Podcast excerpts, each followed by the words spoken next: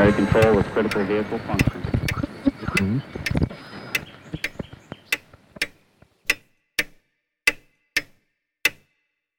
Herzlich willkommen zu Zukunft Denken, Episode 84. Ich freue mich heute besonders wieder, eine Episode mit Jan präsentieren zu dürfen. Jan David Zimmermann ist Autor, Journalist und Wissenschaftsforscher und hat auch gerade ein neues und sehr empfehlenswertes Buch herausgebracht mit dem Titel Lethe vom Vergessen des Totalitären. Außerdem ist Jan Redakteur beim Stichpunkt Magazin und beide Dinge natürlich wie immer die Links in den Shownotes. Das heutige Thema ist epistemische Krisen mit einem Fragezeichen. Wir sprechen den Begriff der Krise und warum der Begriff der Krise selbst schon schwierig ist. Wer in der heutigen Zeit hat die Deutungshoheit über Krisen? Wie werden Krisen in der modernen Gesellschaft verhandelt? Wie gehen wir damit um? Verwirren Sie das Internet oder ist es schlicht eine korrekte und letztendlich komplexe Repräsentation der Welt, wie sie ist? Dieses und vieles mehr diskutieren wir in dieser Episode. Aber eine Anmerkung vorweg. Wir haben diese Episode vor dem schrecklichen Hamas-Terroranschlag auf Israel aufgenommen. Wir beide sind von der darauffolgenden Welle des Antisemitismus in Europa, den USA und Australien zutiefst schockiert. Besonders erschreckend ist daran natürlich die Tatsache, dass zahlreiche antisemitische und zutiefst inhumane Äußerungen von Personen, die zuvor als Intellektuelle bezeichnet wurden, stammen. Personen, die in Unis unterrichten, in Medien arbeiten oder sogar in politischen Funktionen tätig sind. Hier findet sich leider wieder ein Thema bestätigt, das ich in vergangenen Episoden angesprochen habe und auf das ich auch in zukünftigen Episoden eingehen werde. Wir erleben einen bedrückenden Verlust an intellektueller Redlichkeit und Qualität in wesentlichen gesellschaftlichen Institutionen wie etwa Universitäten. Aber selbst wenn wir später aufgenommen hätten, hätte ich dieses Thema ohne dies noch nicht im Podcast aufgreifen wollen. Auch wenn die Eckpunkte dieses Konfliktes sehr klar sind, viele Details und Folgen sind es nicht. Den Grund habe ich in früheren Episoden schon einmal erklärt. Dieser Podcast beschäftigt sich ganz bewusst nicht mit aktuellen Themen. Ich möchte mich hier nicht im medialen Rennen um die knalligste und bunteste Spekulation beteiligen. In der heutigen Medienlandschaft dominiert das Rauschen. Und erst wenn der Lärm leiser wird, oft nach einigen Jahren, kann man anfangen, solche wesentlichen Themen vernünftig in der Tiefe aufzuarbeiten. Daher habe ich erst in diesem Jahr begonnen, Covid als Thema langsam anzugreifen und weitere Folgen sind in Vorbereitung. Ein letzter Hinweis in eigener Sache. Der Podcast ist, wie Sie ja sehen, werbefrei und auch kostenlos. Ich investiere viel Zeit und Mühe in der Aufarbeitung komplexer Themen und freue mich über die regelmäßigen Zuschriften von Ihnen. Wenn Sie mich unterstützen wollen, was ich sehr hoffe, bewerten Sie den Podcast bitte auf geeigneten Kanälen, empfehlen Sie ihn an Freunde, Familie, Kollegen und so weiter weiter oder teilen Sie die Episode in sozialen Netzwerken. Damit genug der Vorrede zum Gespräch mit Jan Zimmermann. So, hallo Jan, super, dass du dir wieder Zeit nimmst für Gespräch. Danke Alex für die Einladung. Wir haben ja wieder eine ganze Liste an Themen hier. Wir haben letztens gesprochen über etwas, was du epistemische Krise nennst. Und äh, das fand ich total spannend, was du mir erzählt hast. Aber erklär mir doch mal, was ist eine epistemische Krise? Eine epistemische Krise ist ja eigentlich eine Wissenskrise. Ja? Also epistemisch ist alles, was sich auf das Wissen bezieht. Epistemologie ist die Erkenntnistheorie. Mhm. Und ich habe eben ein bisschen darüber nachgedacht im Breiteren, äh, was so die letzten Jahre seit Covid, seit 2020, so an Transformationen mitbringen. Ja. Und es wird ja immer von Krisen gesprochen. Der Krisenterminus ist viel in aller Munde. Da muss man auch natürlich sehr aufpassen. Das kann auch ein Selbstläufer werden oder ich sage jetzt mal keine self-fulfilling prophecy, aber sozusagen man muss natürlich auch überlegen, dass man dann nicht alles irgendwie als Krise bezeichnet. Ja, das ist auch im historischen Kontext, wenn man den Krisenbegriff sich anschaut, nicht uninteressant, sich anzuschauen, wann wurde von Krisen gesprochen und dann plötzlich gibt's keine Krisen mehr oder so. Ja. Also ich meine, das heißt so als Reflexion über den Krisenbegriff möchte ich das ein bisschen vorausschicken, muss man natürlich auch kritisch betrachten. Ja. Aber ich sehe eben doch einen epistemischen Bruch in dem, wie wir als Gesellschaft auf eine gemeinsame Wissensbasis zugreifen. Ja. Aber bevor wir dahin kommen, weil du das das hast du sozusagen selber eingebrockt, wo du den Begriff der Krise genannt genau, hast. Ja. Ich habe nämlich gerade letztens mit, mit Rosa Möllers äh, Gespräch geführt, der ein ganz interessantes Buch geschrieben hat. Ihm habe ich auch die Frage gestellt, wer definiert eigentlich, was eine Krise ist? Das mhm. ist eigentlich auch eine interessante Frage, mhm. oder? Weil genau. wir reden gern von Krisen, aber ich meine, irgendjemand muss einmal zur Erkenntnis kommen, dass eine Krise vorherrscht, oder? Genau, ja. Also deswegen habe ich das vorausgeschickt. Das ist mhm. sozusagen eine, eine kritische Selbstreflexion darüber. Vielleicht wird das jetzt auch ein bisschen zu weit mhm. führen, dass man das jetzt ganz genau bespricht. Aber ich denke, natürlich gilt es immer, wenn man einen Begriff einführt, darüber nachzudenken, wie will man den eigentlich definieren. Es gibt Krisenmanagement, Mhm. gibt ja ganze, ganze Disziplinen, die sich mit jetzt zum Beispiel gerade auch im Bauwesen oder wie auch Mhm. immer mit Krisen beschäftigen. Aber wir haben ja eben gesehen, dass zum Beispiel gerade auch bei dem Klimathema jetzt in den letzten Monaten eigentlich sehr stark eben wirklich von der Klimakrise Mhm. immer wieder gesprochen wird oder sogar. Katastrophe Ja, und so. Deswegen wollte ich das vorausschicken, dass man hier natürlich überlegen muss, wer, wie du richtig sagst, wer bezeichnet das, wie das würde ich sagen, das wäre vielleicht fast was be also besser noch in schriftlicher Form, das einmal auseinander Ja, zu, ja, zu ja. klamüsern, wie man das auch im historischen Kontext. Aber ich glaube, einen Punkt kann man wahrscheinlich schon sagen, damit sind wir wieder bei, bei der epistemischen Krise, die du angesprochen hast. Eines, glaube ich, dürfte schon gelten, nicht um, um von einer Krise sprechen zu können, brauche ich ja zumindest eine gewisse Erkenntnisgrundlage, nicht? Weil ich kann ja nicht von einer Krise sprechen, schon gar nicht von einer gesellschaftlichen Krise, wenn es nicht irgendwie eine gemeinsame Sicht auf die Dinge gibt, oder? Oder, eine gewisse Gemeinsamkeit, also eine, auch, von der Erkenntnis her. Ja, also das, deswegen würde ich sagen, da natürlich in verschiedenen Kontexten von Krisen gesprochen wird, kann man sich so unterschiedlich diese Überlegungen sind, wahrscheinlich darin einig sein, dass hier Krisen oder dass es hier massive Krisen oder Krisenmomente gibt. Ja, also ich sage jetzt mal, Menschen, die eben durch Covid empfinden, dass die Medizin in einem massiven oder auch die gesamte Wissenschaft in einer massiven Vertrauenskrise steckt, genauso vielleicht wie die Politik oder verschiedene andere sogenannte Eliten oder Institutionen, aber eben auch mit Blick auf die Klimaaktivisten, die eben sagen, wir haben hier eine Krise. Also von Krisen wird, also von multiplen Krisen wird gesprochen, die Ukraine-Krise oder eben die, die äh, finanziellen, also ökonomischen Problematiken, Inflation und so weiter.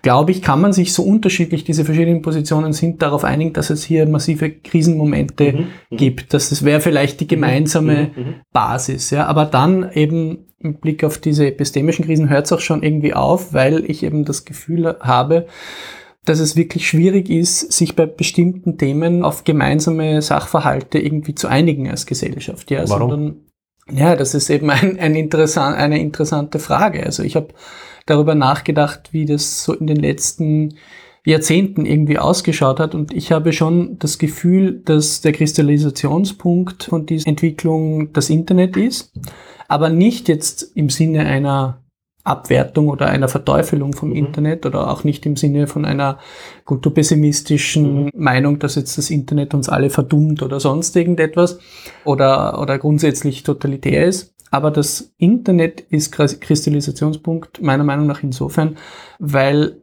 es einerseits so viele unterschiedliche Meinungen, Positionen abbildet, die miteinander überhaupt nicht zusammengehen und damit aber eigentlich, und das finde ich das Interessante wieder daran, fast die Komplexität der Welt besser spiegeln, auch eben mit Blick auf Medien oder das, was in Medien kolportiert wird, als wenn man jetzt nur sogenannte öffentlich-rechtliche Medien oder eben bestimmte sogenannte Medien. klassische Medien, Qualitätsmedien sich anschauen würde. Das heißt, wir haben hier eine radikale Zunahme von Komplexität durch einen Schwall an Information. Moment, Moment, Moment, warte, lass mich kurz das versuchen zu verstehen.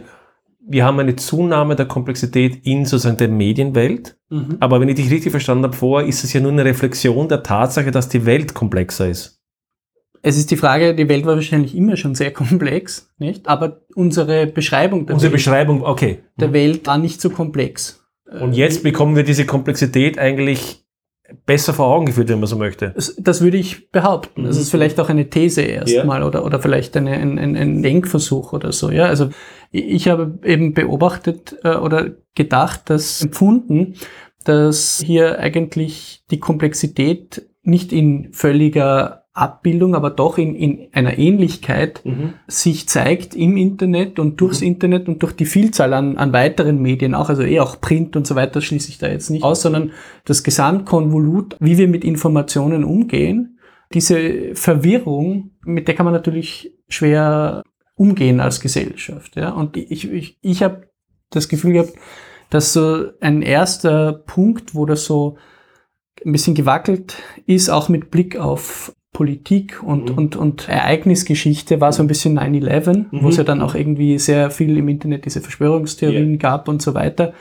Dazu mag ich mich jetzt gar nicht besonders äußern, aber damals war das Internet 2001 noch nicht so weit fortgeschritten. Ja.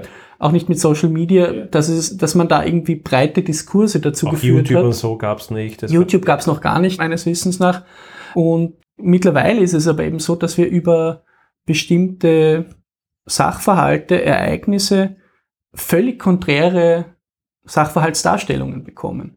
Die mögen natürlich politisch gefärbt sein, nicht? Das- Da mag viel Missinformation, Desinformation auch im Spiel sein, aber grundsätzlich merkt man, dass hier einfach verschiedene Positionen eingenommen werden, die aber dann tatsächlich dazu führen, dass manche Ereignisse völlig unterschiedlich dargestellt werden. Also jetzt ist das Mhm. bei politischen Ereignissen natürlich immer so, Ja. gerade wenn man jetzt auch in die Geschichtswissenschaft denkt, dass es schwierig ist. Also es gibt immer neue Erkenntnisse und Entwicklungen und so weiter, ja. Aber dennoch ist es gerade, wenn man das so in Real, Real Time verfolgt, ja, merke ich schon, dass es hier wirklich zu einer massiven, für viele Menschen auch, glaube ich, Verwirrung kommt. Und das ist ein bisschen das, was ich mit, mit Wissenskrise oder epistemischem Bruch irgendwie Ja. auch meine. Ja, also wir, wir können uns nicht mehr so wie vielleicht noch vor, vor 30 Jahren auf bestimmte Gegebenheiten einigen. weitgehend einigen. Also das, das öffnet bei mir zwei Gedanken, die ich, über die ich schon lange nachdenke. Das eine ist eigentlich eine Herausforderung, ist irgendwie vielleicht auch einer der Kerngedanken über ein Buch, an dem ich seit langem schreibe, nämlich ich glaube, es gibt zwei Zugänge, wie man mit der Bevölkerung umgehen kann. Der eine ist, glaube ich, ein paternalistischer, zu sagen, wir erklären euch schon, wie die Welt ist und ihr braucht sozusagen nur dann hier das Kreuzerl machen und so. Und die andere ist, glaube ich, die, die meine ist, wo ich sage, wenn du in einer Mo in der Moderne leben willst und die Früchte der Moderne ernten möchtest, dann musst du dich auch mit der Komplexität auseinandersetzen. Mhm. Du, du kannst sagen, alles hat seinen Preis. Und der Preis der, der Preis der Moderne und des Lebensstandards, den wir haben, ist für mich die höhere Komplexität und auch die Widersprüchlichkeit. Ja. Und mit der musst du dich auseinandersetzen. Das wäre meine Forderung. Und vielleicht noch ein zweites, ist mein Lieblingszitat in dem Zusammenhang ist von Tom Peters und er sagt, if you're not confused, you're not paying attention. Mhm. Also wenn du nicht verwirrt bist, hast du nicht aufgepasst. Ja, ja, ja. Das passt doch eigentlich dazu, oder? Auf jeden Fall, auf jeden Fall. Ja, also und ich ich glaube, das ist halt in Wahrheit wird ja, also Wahrheit ist ein interessanter Begriff für sich, aber was ich beobachte ist, dass es natürlich so ist, dass gerne so getan wird, als wäre sozusagen diese Komplexitätsreduktion, als würde die jetzt nur von einer bestimmten Seite kommen. Ja, Mhm. Sagen wir jetzt von Rechtspopulisten Mhm. oder so Mhm. irgendwas. Aber ich beobachte das eben von allen möglichen Seiten. Ja, und das ist eben, glaube ich, die, die Schwierigkeit, eben das auszuhalten, diese Komplexität und bei bestimmten Themen. Aber man muss äh, bei bestimmten Themen einfach eben confused zu sein, aber das, glaube ich, das ist vielleicht dann auch wieder die Gefahr oder die Schwierigkeit daran. Das heißt ja nicht, dass man nicht aufgrund dessen, was man gelesen, rezipiert oder sonst was hat, zu bestimmten klaren Einstellungen zu kommen. Also es heißt ja nicht, es ist alles so komplex, das wäre dann fast wieder irgendwie eine eigenartige Und ich kann nicht Umdeutung. handeln, nicht? Genau, und ich Ja. kann nicht handeln, Ja, oder es ja, wäre ja. dann fast eine eigenartige Umdeutung von einem postmodernen ja, Relativismus. genau, oder genau, so, genau. nicht? Ja, ja, ja. Das glaube ich, diese Gefahr äh, würde ich da irgendwie sehen, ja, oder dass man eben sagt, Ja. das habe ich, dieses Argument habe ich zum Beispiel mit Blick auf Covid öfter gehört, so, naja, ich bin ja kein Ex Experte, ich kann ja nicht, ich kann ja nicht beurteilen, ob jetzt diese oder jene Maßnahmen gerechtfertigt waren oder nicht, ja. Aber hier muss man dann auch wieder die Frage stellen, sind wir jetzt in einem demokratischen System oder nicht? ja. Und für die Demokratie braucht derjenige, der als Bürger an der Demokratie Ja. teilnimmt, keine Expertise zu haben. Nicht? Also das wäre dann auch. Ja, oder er muss sich, Äh, er muss auch dem, eben die Anstrengung machen, sich versuchen, sich die anzueignen, so in gewissem Maße, nicht? Um zumindest entscheidungsfähig zu werden. Das schon, aber ich meine sozusagen, das würde dann ja behaupten, dass sich zu bestimmten Dingen nur Experten äußern dürfen. Richtig. nicht? Und es hätte vor allen Dingen ja die, die, die Konsequenz, die ich ja arm gemacht hätte, diese paternalistische Konsequenz von, ja, du bist sowieso zu blöd, das zu Genau. wissen, weil alles Genau. ist so komplex. Genau. Vertrau uns nur, wir wissen schon, was richtig ist, nicht? Genau. Und das ist eigentlich per Definition schon ein riesenkritischer Zugang, nicht? Genau. Also weil das ja eigentlich eine, wir haben diese, glaube ich, in der letzten Folge, die wir ja gemacht haben, auch ein bisschen dieses Scientismus-Thema Ja, angesprochen, ja. nicht? Das überhöht ja dann auch die Experten oder die Expertokratie, kann man sagen. Und die Qualität, die man von denen erwarten kann. Genau, genau, ja. Aber auch, aber sozusagen sie, sie überhöht das, sie überhöht diese Menschen oder diese Ja. Eliten hin zu priesterartigen, zu einer Ja. priesterartigen Kaste, nicht? Die einem dann sagt, wie, wie du jetzt am Sonntag äh, Ja. zu tun hast. Und das kann nicht sein. Also eben in einer Demokratie, wenn man das, so- das dann eher so politikwissenschaftlich begreift, muss man sich nicht mit allem auskennen, um auch irgendwie über Dinge bestimmen zu können oder zumindest irgendwie mitreden zu können, die deinen unmittelbaren, deine unmittelbare, dein unmittelbares Leben betreffen. Ja? Ich wollte nur eins, weil du hast einen sehr interessanten sozusagen Kritikpunkt oder, oder mögliche Interpretation dieses Zitats sozusagen der, der Verwirrung gebracht. Das muss ich vielleicht nochmal klären, sozusagen aus meiner Sicht. Ich wollte sozusagen damit nicht die mögliche gedankliche Folge auslösen, die du zu Recht kritisiert hast, nämlich wir sind verwirrt und darum sozusagen setzen wir uns jetzt zurück und, und machen nichts mehr, sondern die Frage ist, wie gehe ich mit der Verwirrung um? Genau. Und, und die Erkenntnis für mich persönlich wäre die zu sagen, wir brauchen mehr Bescheidenheit, mehr Bescheidenheit in dem, was wir als Individuen wissen, aber auch das, was Experten wissen können oder was eine Regierung oder irgendeine Institution wissen kann. Und ich glaube, dass dieses, diese Überheblichkeit, die sehr oft von manchen Seiten kommt, dass darin eine Kerngefahr liegt. Und das war aber eigentlich das, warum ich dieses Zitat mag, weil für mich persönlich ist die Folge eben die, wir brauchen mehr Bescheidenheit. Und mehr Bescheidenheit bedeutet natürlich auch mehr Dialog und mehr Kommunikation, weil ich ja nur aus den verschiedenen Gesichtspunkten heraus. Ja, absolut. Da passt, finde ich, eigentlich Ja. doch das Zitat von Popper sehr Ja. gut hinein, weil mit der Bescheidenheit geht es ja dann auch um die Frage, wie gehe ich mit Fehlern um, nicht? Und wie habe ich irgendwie, gebe ich zu, dass ich bestimmte Fehler gemacht habe, ja? Und da haben wir, glaube ich, schon öfter diskutiert, da fehlt es ja in unserer Gesellschaft und gerade eben bei den politisch und, und wissenschaftlich Mhm. Verantwortlichen teilweise massiv, nicht jetzt grundsätzlich, ja, aber ich glaube schon so im öffentlichen Diskurs. Ich lese das einmal Mhm. Ja. vor, das ist aus Karl Poppers Das Elend des Historizismus. Übrigens nur ein Hinweis an der Stelle, die Referenzen sind natürlich wieder in den Shownotes, also das heißt, Sie können dann natürlich wiederum nachschauen und dann einfach das mit Klick sich Genau, anschauen. genau, genau. Genau, also es geht darum, Zitat, das ist das Prinzip der dauernden Fehlerkorrektur. Die Methode, dauernd nach Fehlern zu suchen und frühzeitig kleine oder beginnende Fehler zu korrigieren. Diese Methode der rechtzeitigen Fehlerkorrektur zu verfolgen, ist nicht nur eine Weisheitsregel, sondern geradezu eine moralische Pflicht. Es ist die Pflicht zur dauernden Selbstkritik, zum dauernden Lernen, zu dauernden kleinen Verbesserungen unserer Einstellung, unserer Urteile, auch der moralischen und unserer Theorien. Hier wird das Können zum Sollen. Wir können aus unseren Fehlern lernen, darum ist es unsere Pflicht, aus unseren Fehlern zu lernen. Zitat Ende. Ja, ich finde das wunderschön. Nicht aus dem Können, weil wir fähig sind zur Kritik, leitet er eigentlich ein, ein Imperativ ab. Genau. Und das passt, glaube ich, genau zu dem, was wir vorher gesagt haben. Nicht? Mehr Bescheidenheit in dem, was wir wissen können, führt dazu, dass man ein höheres Maß an Selbstkritik auch Genau. fordern muss, nicht? Und, und also Popper vielleicht nur so zum Kontext für jetzt vielleicht nicht so versierte, ist natürlich ein Wissenschaftstheoretiker. Das heißt, es geht ihm dezidiert um die wissenschaftliche Praxis oder um die wissenschaftliche Art zu, zu agieren. Ja? Also es geht um die wissenschaftliche Tätigkeit selbst. Ja. Und er bringt da eben die Selbstkritik ganz stark hinein und die Selbstkorrektur, das ist eben in, in diesem Buch, sagt er das an mehreren Stellen, weil es da mehrere Vorwörter gibt, Ja. zeigt so ein bisschen die, die Genese von dem Buch und wann das erschienen ist und so. Und wie ihn dann bestimmte Vorformen nicht mehr so befriedigen und er deswegen Ja. eine andere besser findet.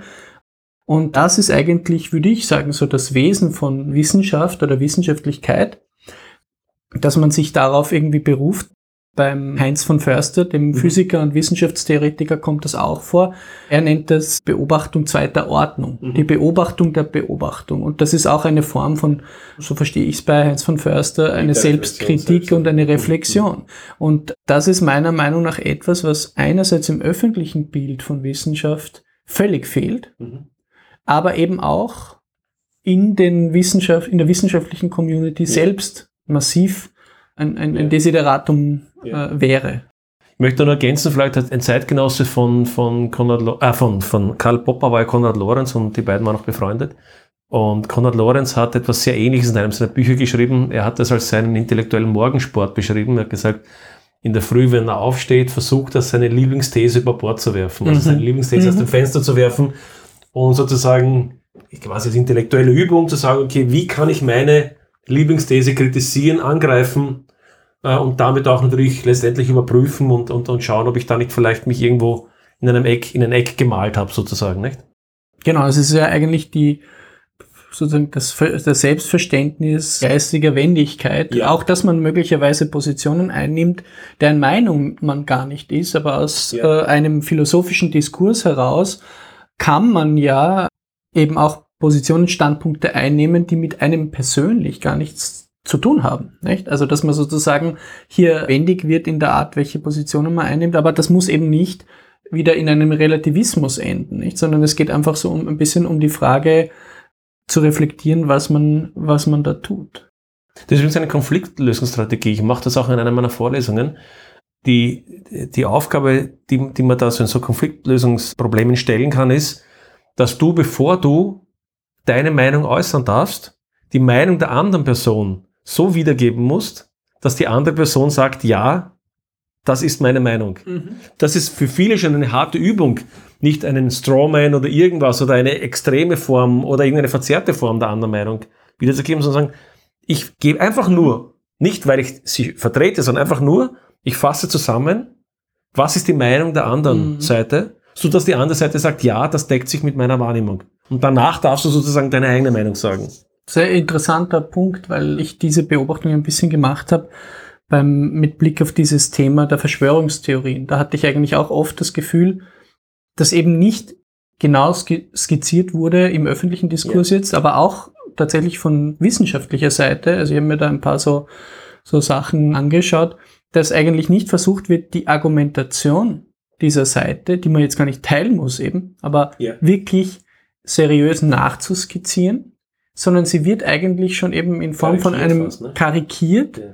Naja, die glauben ja, beispielsweise mit Covid, die glauben ja, man wird durch die Kanaldeckel geimpft. So, ja. Und dadurch äh, erzeugst du eigentlich selbst schon ein völlig verzerrtes Bild von einer Gegenseite, die mit den Argumenten möglicherweise, will ja jetzt niemanden in Schutz nehmen, ja, vielleicht hat das jemand geglaubt, ja, aber grundsätzlich ist mir das ganz stark aufgefallen, bei verschiedenen Themen auch, wenn es dann um diesen Verschwörungstheorie-Aspekt ging, dass man eben nicht versucht hat, diese Argumentationslinien nachzuskizzieren, sondern man hat sie eigentlich schon völlig karikiert und überzogen dargestellt. Und dadurch war das dann vom Tisch. Ja? Also quasi, und das war für mich eben, auch da habe ich gemerkt, für mich eigentlich eine anti-aufklärerische Geste, Mhm. dass man eigentlich nicht sagt, gut, schauen wir uns mal an, was wird da gesagt, ganz, ganz sachlich, irgendwie Mhm. ganz ruhig, auch bei diesen sogenannten Faktenchecks, nicht? Ja, also das ja. ist sehr schnell in diese Richtung gegangen, dass hier einfach ein Bild produziert wurde, auch mittels Framing, ja. Bewusst oder unbewusst, das weiß ich nicht. Das kann sogar sein, dass das gar nicht bewusst gemacht wird, ja. Aber dass da ein Bild produziert wird, kann mich an einen Faktencheck erinnern, wo es irgendwie darum ging, um Klaus Schwab, World Economic Forum, Mhm, und den Great Reset und die Verschwörungstheorie rund um den Great Reset. Und es gibt aber ein Buch, das heißt The Great Reset von Klaus Schwab. Und darüber wurde einfach nicht gesprochen in diesem Fakten. Könnte ein Hinweis sein, dass er darüber gesprochen hat. Könnte ja, genau, könnte ja sein, dass man so, nicht? Also, und das sind einfach so Problemlagen, die ich eben im Umgang auch mit Wissen, ja, das ist ja die, die Frage Ja. hier, wie, wie gehe ich hier mit Informationen, mit Wissen um? Und hier zeigt sich für mich eigentlich sehr schnell auch etwas, nämlich die soziale Regulierung von Wissensformen. ja. Also das, hier sind wir dann eigentlich auf einer wissenschaftssoziologischen oder wissenssoziologischen Ebene, dass es weniger darum geht, was ist das Argument und ist das plausibel oder versuchen wir das einfach logisch, jetzt zum Beispiel im Sinne von Popper, einfach nachzu zu rekonstruieren. Das wäre ja eine legitime Art, damit Ja. umzugehen, sondern wir delegitimieren diese Art der Wissensform oder der Die Information Person, die Art Die der Person, Wissensform, die, das Medium, den Medium, Kontext ja, genau. oder so, was wieder nicht gegen der hatte schon mal mit jemandem gesprochen, der illegitim ist und so. genau und Kontaktschuld oder Ja. so, nicht? Und und da gibt's also eine Reihe von von auch eben Menschen, Figuren, die in diese Richtung, wo, wo man sich eigentlich mit ihren Argumenten gar nicht auseinandersetzt, die eh für sich Quatsch sein können, nicht? Ja, ja. Aber das muss man mir irgendwie erklären. Ja?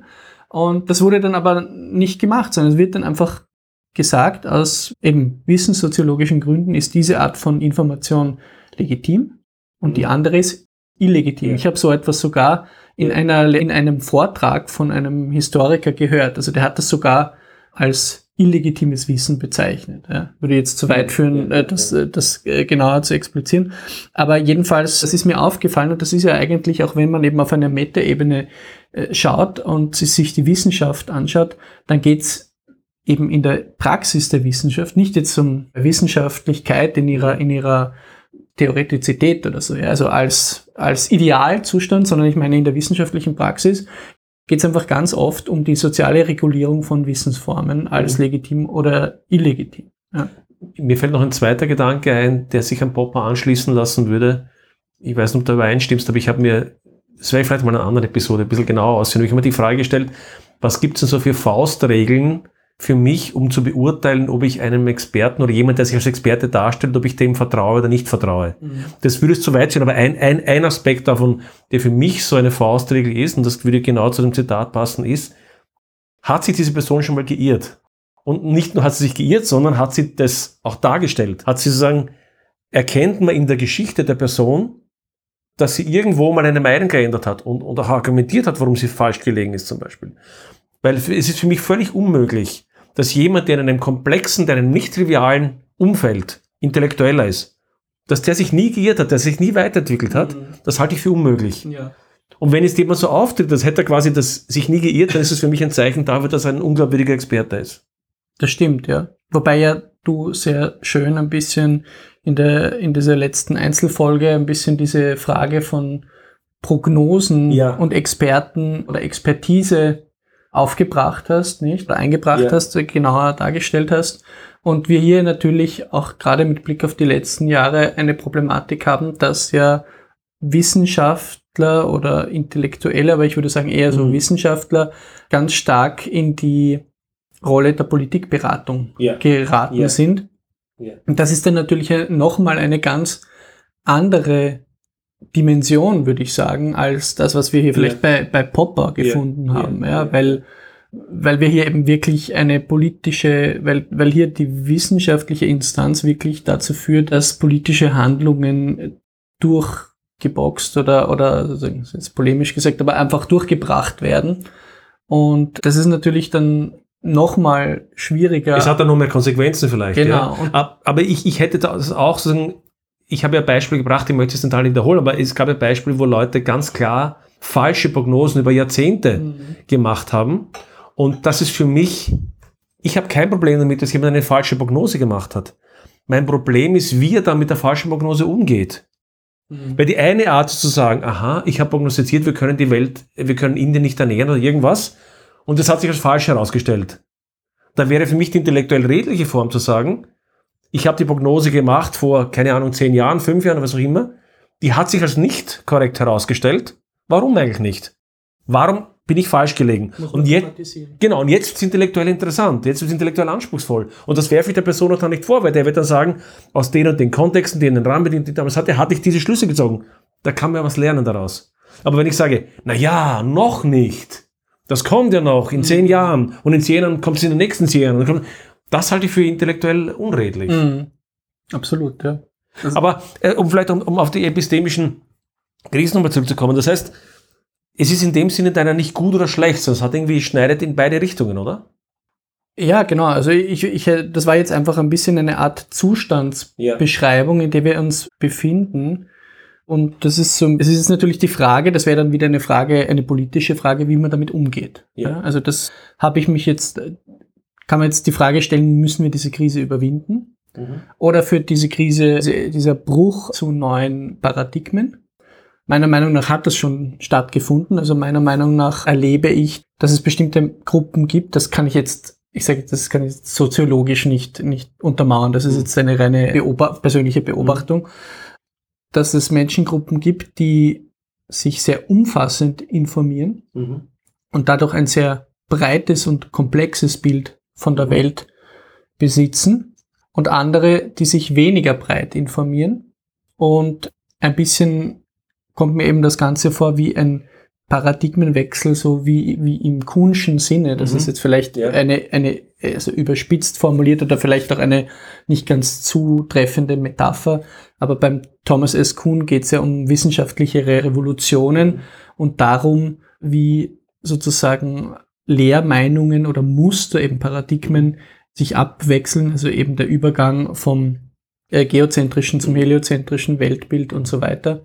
Also da beschreibt er ja eben ganz klar, dass es Leute geben muss, die ja. diese sogenannte Normalwissenschaft, also die gängige Lehrmeinung kritisieren, ja. bis zu dem Bruch, wo eben ein neues Paradigma entsteht durch neue Akteure, die wiederum ein neues Paradigma eben konstituieren. Und diese beiden Paradigmen sind miteinander nicht vergleichbar, sind inkommensurabel. Sagt also in der The Structure of Scientific ja. Revolution. Und ein bisschen in die Richtung, man kann das jetzt wahrscheinlich nicht auf die Gesamtbevölkerung umlegen. Also deswegen sage ich, mit solchen metaphorischen, äh, mit solchen Übertragungen muss man auch vorsichtig sein oder auch die wieder reflektieren. Aber ein bisschen in die Richtung kommt mir das vor. Also ich habe wirklich das Gefühl, dass wir haben uns auch immer wieder darüber ausgetauscht, man bei manchen manchmal eben das Gefühl hat, als sei man sozusagen in manchen Aspekten ein bisschen aufgewacht oder sei mhm. sozusagen mhm. ein Schleier, eine, eine, man hätte eine Brille ab, abgesetzt und die kann man jetzt ja. auch nicht mehr, nicht mehr leicht aufsetzen. Nicht mehr leicht aufsetzen. Und will es auch nicht, ne? Und will es auch nicht, ja. Und das, das sind so die, die Problematiken, die ich da sehe, weil man natürlich von ganz an, ganz unterschiedlichen, sind dann wirklich halt irgendwie verschiedene Realitäten, in denen man lebt. Aber das Interessante für mich daran ist, und dann, dann wird es auch wieder um zur politischen Frage, nicht um, um auch wieder auf Popper zurückzugehen. Popper, auch in vielen an, seiner anderen Werke, betont er immer wieder, ich würde das mit modernen Worten begriffen, es gibt nicht die Wissenschaft, es gibt ja. nicht die wissenschaftliche Meinung. Ja. Wenn es das gibt, dann heißt das, dass es irgendwas ist da schief gelaufen. Ja. Der Hauptanspruch der Wissenschaft ist die ständige Reflexion. Mhm. Und das bedeutet auch, dass eine Wissenschaft oder auch, ich sagen würde sogar noch weitergehen, eine, eine öffentliche Meinungsbildung nur dann gut ablaufen kann, wenn es auch heterodoxe Meinungen gibt. Ja. Also wenn es auch Meinungen gibt, die von der etablierten Meinung abhängen, die können natürlich völlig falsch sein. Das heißt jetzt nicht, dass ich jeden Spinner ernst nehmen muss und zum Bundeskanzler machen muss. Ja. Aber es heißt, glaube ich, dass eine gesunde Meinungsbildung auch immer die Abweichler braucht. Auf jeden Fall. Also ich habe das ja schon an verschiedenen Stellen äh, so formuliert, dass meiner Meinung nach die Wissenschaftsskepsis in das Bild von Wissenschaft einfach integriert gehört. Als eine gängige Praxis, sich mit Wissenschaft reflexiv und als verwissenschaftlichte Gesellschaft oder vielleicht auch nur vermeintlich verwissenschaftlichte Gesellschaft, das, das könnte man auch noch gesondert diskutieren, dass man diese Reflexivität da wirklich einzieht, dass man sagt, die Kritik an der Wissenschaft oder an wissenschaftlicher Praktik, äh, Praxis und insbesondere an den Institutionen, weil dorthin richtet sich vielfach die Kritik. Ja? Also auch wenn, wenn, du hast das wahrscheinlich auch beobachtet in den letzten Monaten ist, ich sage jetzt mal auch in dieser Covid-Abkühlungsphase, ist vermehrt von Wissenschaftsskepsis in der ja. Bevölkerung die Rede. Ja. ja. Und ich beobachte das natürlich auch, aber ich muss sagen, ich kann es bis zu einem gewissen Grad sehr gut nachvollziehen, weil ja. es ist eine, eine, eine Skepsis gegenüber den Institutionen, die genau. mit der Politik und der Industrie genau. verflochten sind. Und meiner Meinung nach gehört einfach eben eine wissenschaftsskeptische Anschauung dieser Verbindungen zu einem reflektierten und tatsächlich aufgeklärten Wissenschaftsbild. Ja, das ist genau, genau mein Punkt. Ich habe auch in Diskussionen, werde ich manchmal mit großen Augen angeschaut, wenn man sagt, ja, bist du nicht irgendwie, hast du nicht Angst vor der Zunge mit Wissenschaftsskepsis, sage ich, nein. Das ist wunderbar. Endlich fangen die Leute an nachzudenken. Und das heißt da jetzt nicht, dass man, nur weil ich jetzt das, was irgendein Wissenschaftler im ORF oder sonst wo sagt, weil ich überlege, stimmt das? Was sind dessen Hintergründe? Woher wird er vielleicht finanziert oder was für eine politische Meinung und so weiter. Dass ich das einfach kritisch reflektiere, heißt ja nicht, dass ich automatisch alles glaube, was irgendein Spinner sagt. Nein, genau. Das, das, das heißt ja nicht, dass das Gegenteil einer Sache die, die Wahrheit ist oder sowas. Genau man muss es nur in gute Bahnen lenken. Gute Bahnen heißt, ja, Wissenschaft heißt ständige Skepsis, ständiges Hinterfragen. Ja, und ich denke schon, dass man hier auch die Bevölkerung und, und oder weite Teile der Bevölkerung, die hier so skeptisch auftreten, einfach darin ernst nehmen muss. Ja. ja? Also natürlich gibt es wirklich abgefahrene Überlegungen und es gibt einfach das Problem, das ich schon noch sehe, ist, dass Leute dann dazu tendieren, nichts mehr zu glauben, ja. was irgendwie von offizieller Seite kommt oder alles sozusagen in Frage zu stellen, eben bis hin zu den Extremausformungen von Flacherde oder so, aber das sind bitte wirklich die, die Extremausformungen. Das ist natürlich ein. Und die Extremausformung darf ich nicht immer als Prototypen hernehmen. Eben, nicht? die Extremausformung darf ich nicht als Prototypen hernehmen. Und man muss auch differenzieren, ob jemand, der vielleicht so etwas glaubt, in anderen Punkten trotzdem nachvollziehbare Argumente hat. Nicht? Das heißt, jemand, der, wir haben auch irgendwie über, über die Position von, ich glaube, Bertrand Russell gesprochen, nicht? Der, Mhm. der eben aus einem historischen Kontext heraus furchtbar frauenfeindliche Sachen geschrieben Zu äh, bestimmten hat, zu bestimmten ja. Zeitpunkten, aber in anderen Punkten eben wundervolle intellektuelle Gedankengänge hatte. Und hier muss man eben auch, wenn man eben nicht polemisch die Bevölkerung beschimpfen möchte, muss man, muss man eben auch differenzieren können, ob jetzt jemand, der, und das wäre eben das Gegenteil von diesem paternalistischen Ja. Gehabe von oben herab, sondern dass man einfach sagt, na gut, auch wenn jemand in diesem einen Aspekt wirklich eine, sagen wir mal jetzt abgefahrene Meinung hat, dann heißt das nicht, dass er in allem Schwachsinn redet. Ja, auch das ja, na, und vor, vor allen Dingen, du, weil du Russell aufgebracht hast, nicht? Und das, glaube ich, ist ein ganz wichtiger Punkt. Auch kluge Menschen, auch Menschen, die klug sind und die Intellektuelle sind, da sind wir wieder bei der Komplexität. Du wirst kaum einen Intellektuellen finden, der nicht irgendwo mal was sagt, was einfach Quatsch ist, was einfach Genau. nicht stimmt, ja. Newton war Esoteriker und so weiter und trotzdem rezipieren wir halt heute die Prinzipien Mathematiker und nicht seine sein esoterisches Zeug, was er geschrieben hat. Ja, also das heißt, wir müssen halt damit umgehen, dass komplexe Menschen halt auch, dass Menschen komplex sind Genau. und dann halt auch in manchen Aspekten vielleicht Dinge sagen, ja, die man halt zur Kenntnis nimmt und dann halt auch wieder vergisst, nicht? Und nicht jedem sofort eine Schlinge draus dreht, nicht? Genau, das ist dann halt die, die Frage, wie man dann damit umgeht, nicht? Weil das ist eben schon etwas, was man beobachten kann, finde ich, dann auch wieder von allen Seiten, dass einfach diese Polarisierungen so stark vorherrschen, dass du nur darauf wartest, dass derjenige, der dir nicht in den Erwischt. Kram passt, genau, erwischt, der, ja. der mit, mit dem Finger in der Keksdose, nicht?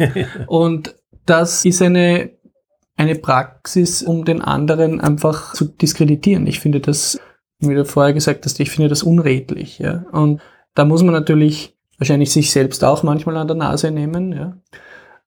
Oder darüber nachdenken, bei wem mache ich das? Oder ist das vielleicht, tut man auch manchen Menschen Unrecht, wenn man nur einen Aspekt betrachtet. Aber ich glaube, das ist irgendwie ganz, ganz wesentlich. Ja?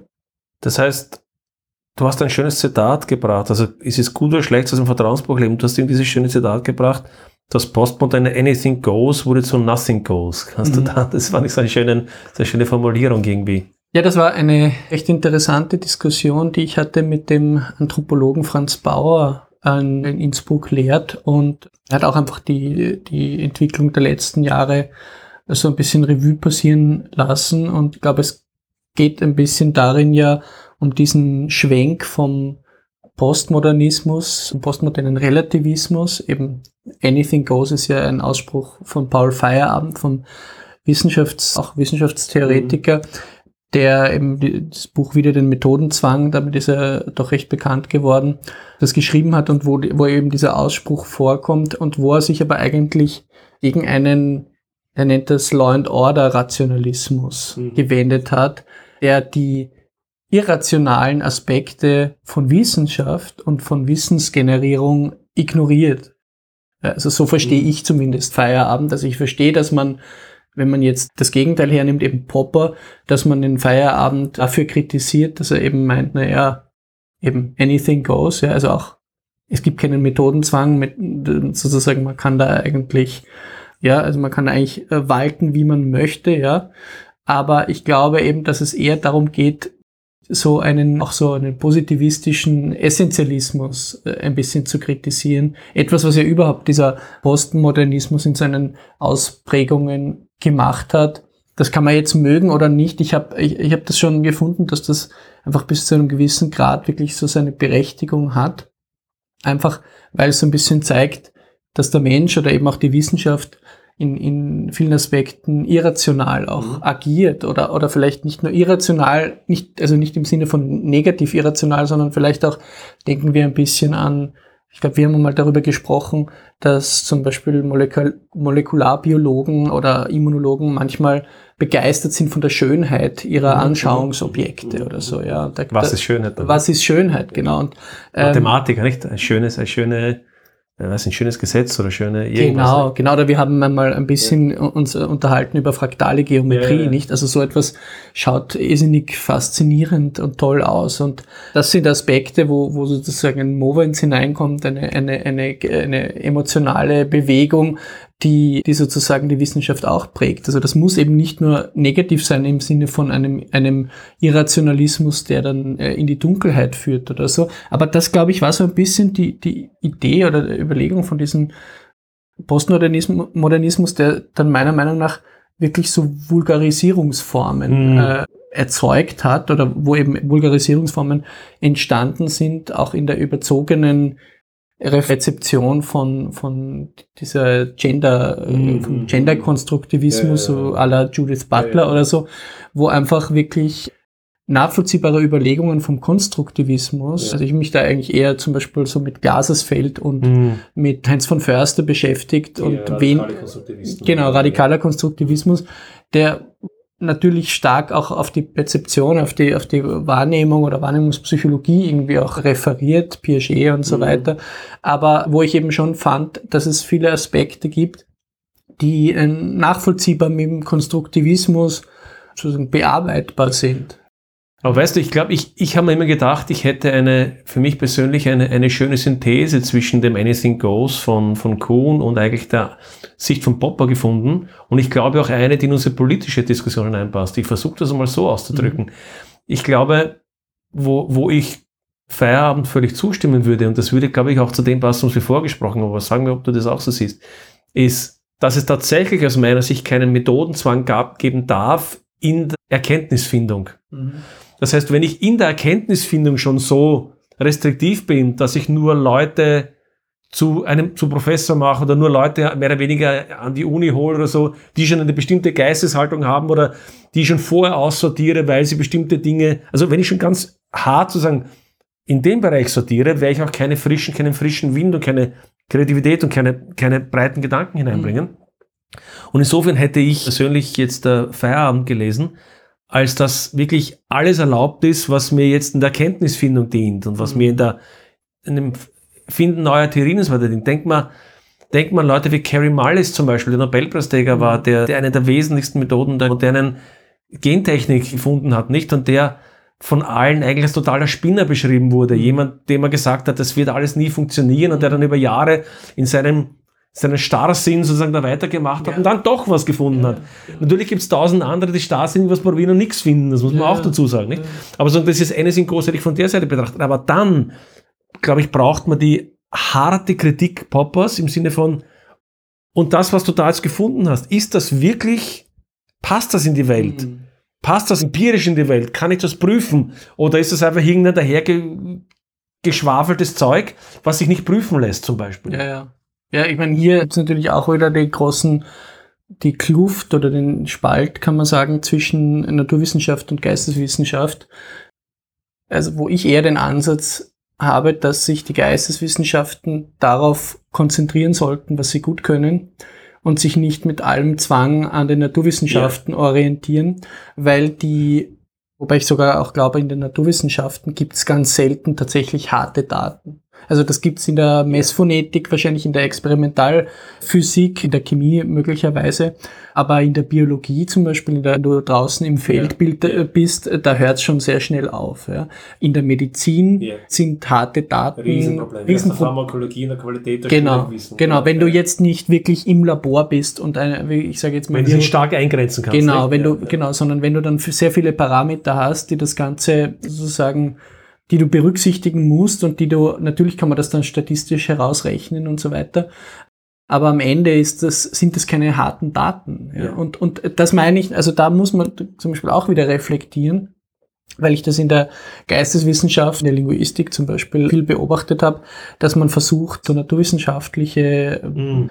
Methoden kann man gar nicht sagen, aber sozusagen naturwissenschaftliches Credo irgendwie herzunehmen und, und, und dann irgendwie damit arbeiten zu wollen. Ja. Und meiner Meinung nach ist aber die Stärke der, der Geisteswissenschaft teilweise, es kommt dann darauf an, was mhm. das genau ist, liegt aber doch eher so in der Hermeneutik und mhm. in, in der Interpretation, die du dann eben auch wieder logisch, würde ich sagen jetzt, oder philosophisch mhm. logisch nachvollziehen kannst oder können solltest, aber muss nicht in der in der Orientierung am, am rein naturwissenschaftlichen mhm. liegen. Ich meine, das hat natürlich damit zu tun, dass die Naturwissenschaften in viel, vielen Punkten viel besser finanziell aufgestellt sind und man deswegen... Was auch seine Riesenprobleme hat. Was auch seine Riesenprobleme hat. Ja, da wirst du wahrscheinlich Aber mehr sagen können. Ich, ich glaube, dieses Thema Unterschied Geistes- und Naturwissenschaft und, und, und so weiter, das ist, glaube ich, eines, ich würde das ganz gerne mal parken, weil das ist ein mhm. wahnsinnig spannendes Thema. Ein großes Vielleicht Thema, können wir das mal zum anderen Zeitpunkt aufgreifen, gerne. aber das ist ein richtig, richtig gutes und spannendes Thema.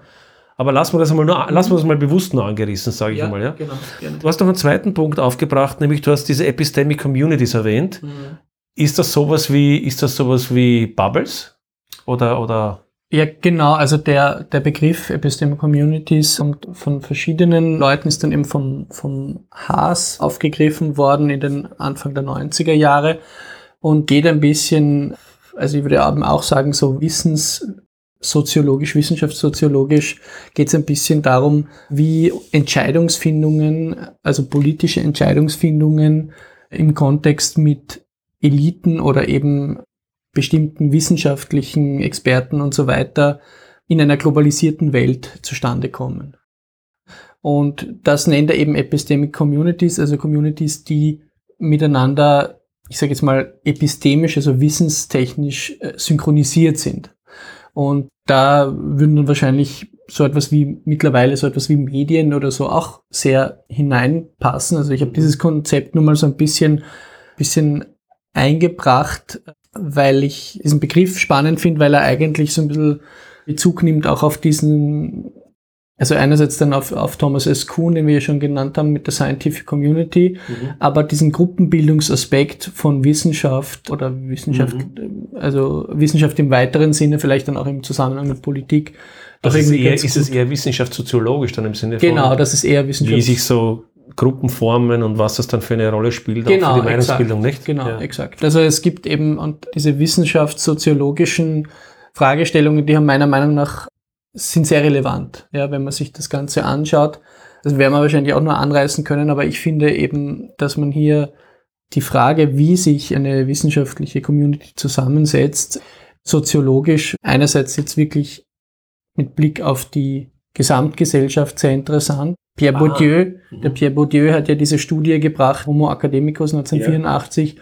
wo er eben französische Universitätsprofessoren untersucht hat aus verschiedenen Fakultäten und dann einfach versucht hat, die Gemeinsamkeiten und Unterschiede herauszuschälen. Was zum Beispiel herauskam, war, dass es so etwas wie, das ist jetzt eh nichts Neues, aber das ist, war zu dem Zeitpunkt doch irgendwie interessant, es eben so eine Berufsvererbung gibt, also dass die, die Medizin ja. studieren, dass deren Eltern auch schon Medizin studiert haben, aber eben auch, dass in anderen Bereichen, wie zum Beispiel den Geisteswissenschaften, Philosophie, die Leute, die es studiert haben oder eben Professoren dann tatsächlich waren, Lehrerkinder waren. Zum Beispiel. Also so eine Art von Selbstreproduktion da gibt. Genau, genau. Und dadurch entsteht natürlich ein ganz bestimmtes Milieu. Und ein geistiges wie, ja. Genau, ein geistiges Milieu. Wie soziales Milieu. Wie soziales Milieu. Beim, beim Bourdieu ist das eben das soziale Feld, ja, das eben mit einem sehr spezifischen Habitus, also einem Gehabe korreliert. Und wenn wir uns da irgendwie andere Leute anschauen, die sich auch ein bisschen damit beschäftigt haben, da gibt es den Ludwig Fleck, einen Wissenschaftssoziologen, der eigentlich Immunologe war und der noch vor Thomas S. Kuhn gewirkt hat, nämlich in den 40er, 50er Jahren, aber sehr spät rezipiert wurde und der spricht zum Beispiel vom Denkkollektiv, mhm. das einen sehr spezifischen Denkstil hat. Und das passt ein bisschen zu dem, oder passt sogar sehr gut zu dem Thema, das wir vorher gesprochen haben mit dem heterodoxen versus ja. orthodoxen Wissen. Also diese Scientific Community, dieses Denkkollektiv hat natürlich einen sehr spezifischen Denkstil, den man eher nicht, den man eher nicht in Frage stellen ja. soll. Das ist einfach eine Gruppenbildungs, da muss man auch jetzt gar nicht, ja. Gruppendynamik, genau. Und das sind, glaube ich, einfach Aspekte, die man bei Wissenschaft, auch wenn man darüber spricht, wie Wissenschaft funktioniert, immer wieder reflektieren muss, ja. Und auch gerade bei den, den Hard Sciences, ja, sind diese Aspekte auch nicht unwesentlich, ja. Da sind noch gar nicht sowas wie ökonomische Aspekte, ja drin, sondern da geht es natürlich auch einfach um das Selbstverständnis und wie sich die Gruppen zusammensetzen. Ja. Und ja, Ich habe da jetzt ein Zitat gesucht, aber es passt nicht hundertprozentig da hinein. Lass mich kurz was dazu sagen, vielleicht, vielleicht passt nachher dazu. Mich erinnert das, was du gerade gesagt hast, sehr stark an, an zwei Dinge. Das eine ist, ich habe vor einiger Zeit eine sehr schöne Episode aufgenommen mit Professor Hartmann, der Elitenforscher ist mhm, mhm. und der sozusagen in Deutschland und Österreich, aber stärker in Deutschland untersucht hat, wie sich Eliten, also Elite heißt aus der, aus sozusagen der geisteswissenschaftlichen Definition, das sind sozusagen die Führungs Persönlichkeiten einer mhm. Gesellschaft. Das heißt, das heißt, es hat es nicht mit intellektuell zu tun, es können Management-Eliten sein, es können politische Eliten sein. Das heißt, also jemand, der zum Beispiel ein Minister ist, zählt es in die Elite hinein. Also Geldeliten. Äh, da, da ging es im, im, Wesentlichen um Management, Politik und mhm. Wissenschaft. Okay. Ja. Und der hat, also einer der Punkte war eben genau das, was das hat mich sehr an den Home, an den Homo Academicus erinnert. Im Grunde den ganz ähnlichen Befund, dass diese Eliten sehr selbst äh, selbst äh, reproduktiv genau, sind. Ja. Das heißt, ja. Es ist sehr, sehr häufig so, dass jemand, der im Management ist, der schon aus so einer Tradition herauskommt. Mhm. mhm. Und sozusagen Quereinsteiger sind vergleichsweise selten. Dazu gehört natürlich auch ein wichtiger Gedanke, den ich auch wahnsinnig interessant finde, der total unterbelichtet ist aus meiner persönlichen Sicht. Wir reden konstant über Diversität und dass wir Diversität erhöhen müssen und so weiter. Aber unser Verständnis von Diversität bezieht sich in aller Regel auf eine Dimension. Mhm. Oder ganz wenige Dimensionen. Mhm. Vielleicht auf Hautfarbe oder Geschlecht. Aber, nicht Aber dass es 50 andere Diversitätscharakteristika gibt. Zum Beispiel die soziale Herkunft. Genau. Was, was habe ich davon, wenn ich sozusagen eine Arbeitsumgebung habe, wo ich alle Hautfarben, alle Geschlechter habe, aber die sind alle aus einer Bildungselite. Genau. Das ist doch nicht divers. Ja, ja, genau, genau. Und das ist der eine Gedanke. Der zweite Gedanke ist, der mich in der, in, weil du, weil du die Physik oder die, die Naturwissenschaft angesprochen hast, ich glaube, dass wir auch hier eine ganz interessante wissenschaftshistorische oder eigentlich eher wissenschaftssoziologisch-historische Entwicklung erlebt haben. Wenn du, dir wenn du 100 Jahre zurückgehst von mir, oder 50 Jahre, 50 plus Jahre zurückgehst, dann siehst du ja, dass zum Beispiel die Physik oder die meisten Naturwissenschaften, ich würde auch sagen auch die Geisteswissenschaften, relativ stark von festen Positionen geprägt waren. Mhm. Also du warst Professor oder mhm. sowas und hattest Assistenten, das waren relativ feste Finanzierungsverhältnisse. Und du warst Professor für irgendwas, für theoretische Physik meinetwegen, aber es hat dir eigentlich niemand vorgeschrieben, was du denkst und was du forschst, in, in weiteren Sinne. Und das hat sich verändert ganz stark in der heutigen Zeit zu einer projektgetriebenen Wissenschaftsforschung. Mhm. mhm. Und damit bekommst du es eine ganz, aus meiner Sicht, eine ganz eigenartige und auch ganz eigenartig schlechte mhm. Dynamik hinein, weil natürlich plötzlich diejenigen, die in den Machtverhältnissen sind, wiederum die Forschungsprojekte versuchen zu beeinflussen, weil sie natürlich versuchen, die Forschungsförderung zu bekommen, die ihre eigenen Interessen. Mhm. Die, die Forschungsförderung aber wiederum gestaltet ja die Wissenschaft. Wenn du jetzt aber in die Wissenschaft hineinkommen möchtest, ist es nicht so klug, wenn du heterodoxer Denker bist, genau sondern es ist klug, wenn du sehr orthodoxer Denker bist, weil du willst ja genau da hineinpassen, weil sonst würde dein Antrag nicht angenommen. Wenn dein Antrag nicht angenommen wird, kriegst du keine Dissertation und, und, und, und, und. Genau.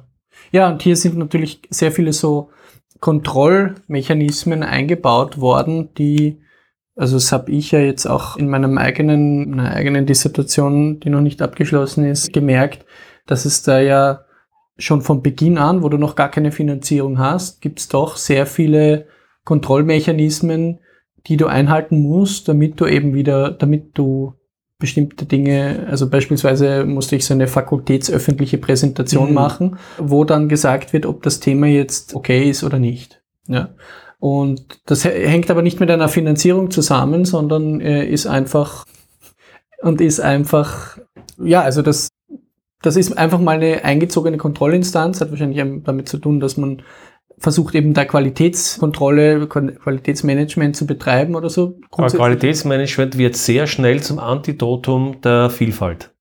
Genau, das ist halt das Problem, weil du ja dann eben mit einer möglicherweise heterodoxen, mit einem Themenwahl gar nicht weiterkommst. Ja.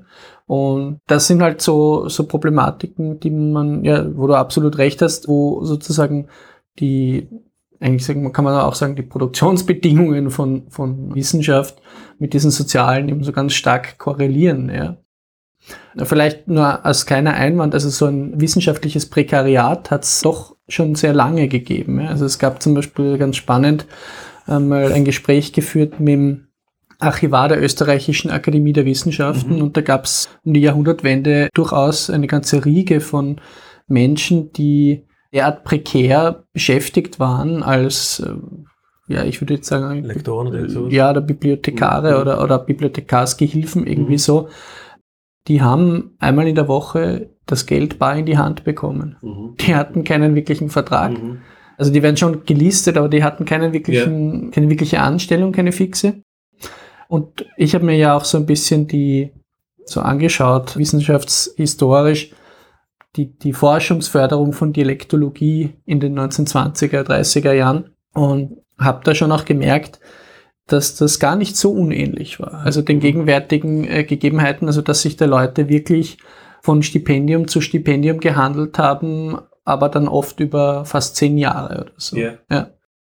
Wobei, das ist wieder ein interessanter Punkt. Das, das ist aber, glaube ich, fast ein anderer Punkt als den, den ich gemeint habe. Ich glaube, dass du völlig recht hast, dass wir ein Wissenschaftsbekariat haben heute, was nicht wünschenswert ist, glaube ich, und auch möglicherweise hatten, davon bin ich auch überzeugt. Aber das war nicht ganz, das ist auch ein Punkt für sich, aber der Punkt, den ich gemeint hatte, war insofern anders. Ich gemeint habe, der Professor vor 100 Jahren war viel weniger von Projekten Ja, oder ja. von Dingen abhängig. Ja. Das heißt jetzt nicht, dass er nicht sozusagen Nachläufer hatte, die auch ökonomisch ausgebeutet wurden. Das ist ein, ein, ein eigenes Problemfeld. Aber in der Themensetzung, in der Forschungssetzung war ein Professor vor 100 Jahren viel freier im Denken, Ja, ja. als einer heute ist, weil wenn er irgendwie Karriere machen möchte, wenn er publiziert werden möchte, muss er Projekte machen. Und wenn, er Projekte, wenn du Projekte machen musst, musst du dich an das wie immer mehr oder weniger Schlaue richten, was gerade die Forschungsförderung Ja. hergibt. Und natürlich das mit den Drittmittelprojekten. Genau, und Drittmittel, genau, richtig. Dann musst du natürlich wiederum, genau, ja. Ja, also das stimmt absolut sicherlich. Ja. Also diese Projektproblematik, dieses Projekthopping, ja, das ja dann auch eben jemand machen muss, der Ja. ja, der ja eben wirklich Professor ist, also der ja, Ja. dann gar kein Wissenschaftsrekariat mehr ist oder so, erzeugt einen immensen Druck. Es ist eben die Frage, ob das der Qualität tatsächlich hilft.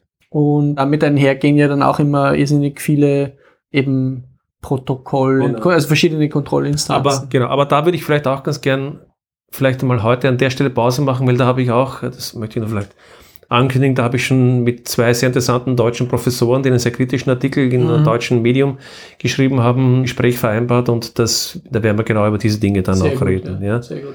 Aber ich würde vielleicht heute zum Abschluss noch einen, einen, einen letzten Punkt aufmachen, den du zwar schon so angerissen hast, aber der irgendwie so ein bisschen, ein bisschen unterbelichtet sozusagen in unserem bisherigen Gespräch war, nämlich der Frage des Wechselspiels zwischen Politik und Wissenschaft. Mhm. Also, äh, nämlich in beide Richtungen. Es hat ja sowohl, glaube ich, die Rolle, dass Wissenschaft immer mehr Politik berät oder man könnte kritisch sagen, so getan wird als, als, als also vielleicht auch als, als Schutzschild auch manchmal für eigene Entscheidungen, aber die Politik wiederum als Wechselwirkung auch Richtung ja, Wissenschaft. Mhm.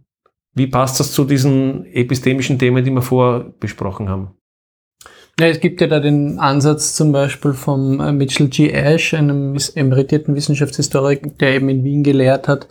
Der hat einen Aufsatz geschrieben, Wissenschaft und Politik als Ressourcen füreinander. Mhm, mhm, mhm. Und da beschreibt er das, finde ich, sehr gut. Das ist jetzt kein sehr theoretischer Artikel, aber einer, der einfach diese, diese Verbindung sehr gut zusammenfasst, weil eben dieser Ressourcenbegriff in diesem Zusammenhang verschiedene Weise stattfinden kann. Also einerseits als Ressource, als symbolische Ressource, auf die man sich bezieht, auf die man sich beruft. Ja, sowohl der, der Wissenschaftler, der sagt, na ja, ich berate ja die Politik, als auch die Politik, die sagt, na ja, wir folgen ja nur der Wissenschaft. Ja, also ich glaube, dass auch solche, so, solche Aussprüche wie Trust Science ähm, mit dieser Gemengelage zu tun haben. Ja. Ja.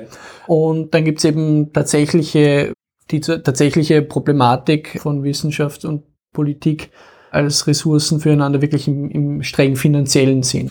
Und gibt ja eben da auch einen anderen Ansatz, wo irgendwie gesagt wird, dass ich weiß nicht, ob ich das in der letzten Folge schon Mhm. thematisiert äh, habe, aber dass Wissenschaft, Politik und Industrie DNA-artig verflochten sind äh, in Form Okay. einer Triple Helix. Ja. Okay.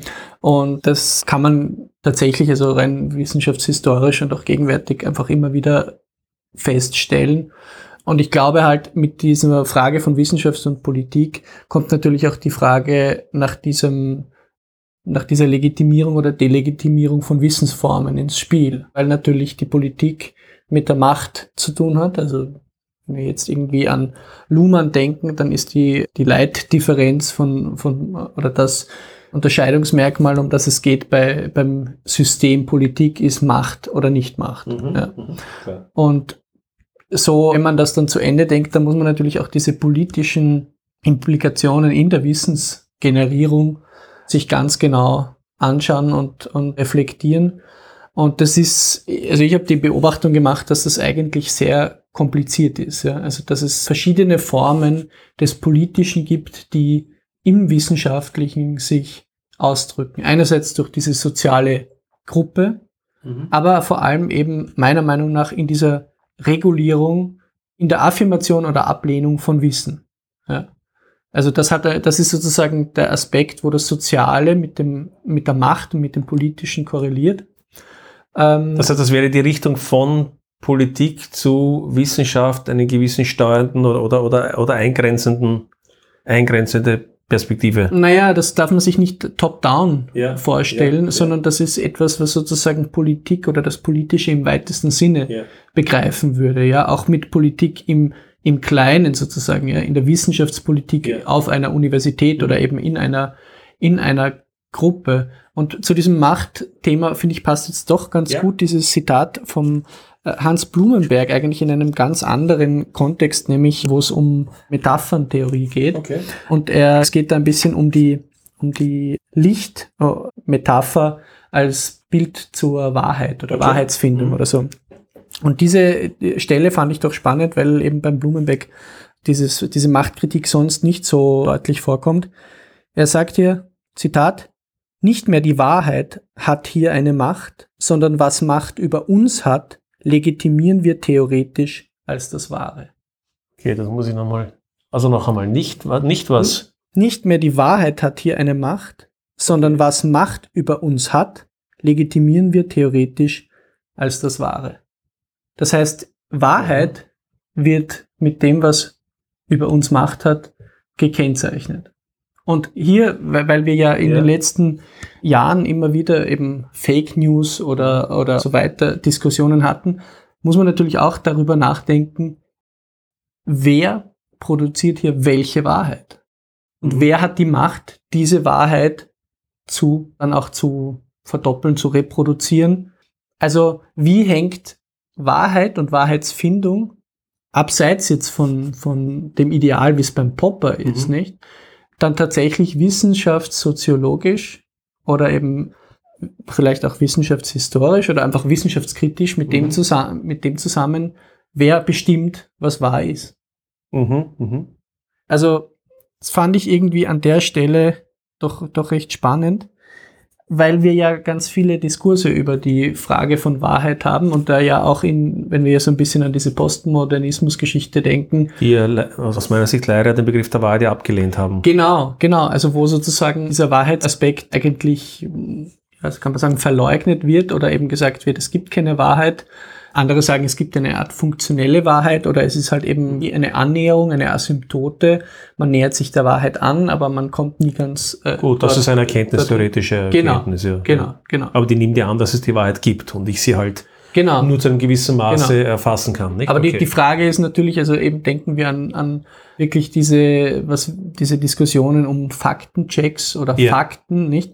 Dann ist eben immer so die Frage, wer bestimmt denn jetzt, was die Fakten sind? Also wer ist, und, und das immer wieder beim Heinz von Förster, der ja gesagt hat, Objektivität ist die Illusion, dass Beobachtungen ohne einen Beobachter auskommen. Ja. Also das heißt, es Ja. gibt immer jemanden, der beobachtet und interpretiert, wie du richtig sagst, Ja. wissenschaftstheoretisch eine Banalität. Ich glaube aber doch, dass es in diesem synthistischen Wissenschaftsbild, das in der Öffentlichkeit vorherrscht, immer wieder zu kurz kommt. Ja? Und, und hier man einfach ganz genau darüber nachdenken muss, wer präsentiert uns hier jetzt etwas als Wahrheit. Und wie groß schaffe ich den Kontext und all das, nicht? Weil das darf man nicht vergessen. Wahrheit hängt auch immer davon ab, welchen Kontext ich mit einschließe und welchen ich nicht mit einschließe unter Umständen. Ne? Genau, genau. Also und ich würde sagen, je transparenter man dann diese Kontextualisierung Ja. gestaltet, desto stärker kann man sich diesem Begriff annähern. Ja? Aber äh, wenn man, wenn man sozusagen von vornherein Dinge ausschließt aus dieser Wahrheitsfindung, dann zeigst du ja eigentlich eher auf dich selbst als jemand, der nicht reflektiert. Also du bist eigentlich dann, das ist das, was, was ich finde, was man oft erlebt hat, ist das, was wir vorher gesprochen haben, mit diesem verzerrten Bild, das dann wiedergegeben ja. wird. Nicht? Also du, du eine wirkliche Wahrheitsfindung in, in solchen Zusammenhängen, wie wir es eben gesagt haben, mit Verschwörungstheorie ja. oder so, versucht meiner Meinung nach wirklich diesen Argumenten auf den Grund zu gehen. Und das bringt mich jetzt wieder zurück zur Politik und ich, und, und, und vielleicht um das aufzufassen, versuche ich einmal meinen, meine Position einmal darzustellen. Ich glaube, natürlich sollte sich Politik und nicht nur Politik, Management, natürlich im Unternehmen gilt oft Ähnliches, nicht? Natürlich ist es eine gute Idee, wenn sich Politik auf Wissen, auf das hoffentlich beste Wissen, was wir zurzeit haben, beziehen. Und damit habe ich jetzt schon eine Wertung hineingebracht, das beste Wissen. Wer kann mir das jetzt vermitteln, nicht? Also ich glaube, jemand, der sozusagen in einem komplexen System entscheidet und, und ablehnt, sich zu informieren, das kann ja dann nur ein Raten sein, nicht? Das, mhm. das kann ja auch nicht, das kann nicht sinnvoll ja. sein. So.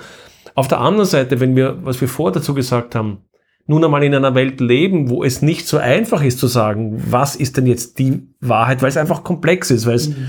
auch Unsicherheiten gibt, weil es Unschärfen gibt, dann bedeutet das, dass eigentlich, und das wäre mein konstruktives Verständnis von Politik, dass Politik so, also dass ein guter Politiker jemand ist, der versucht sozusagen hier einen Weg zu finden, quasi so wie ein Vermittler oder wie ein, wie ein Mediator mhm. verschiedenster Positionen. Es, Covid war ein gutes Beispiel, nicht? Es gibt dann nicht nur die epidemiologische Position, selbst wenn die klar wäre, es gibt die ökonomische, die pädagogische, die, was weiß ich, Dutzend Positionen. Und jede von denen hat wieder Unsicherheiten mhm. in sich. Ne?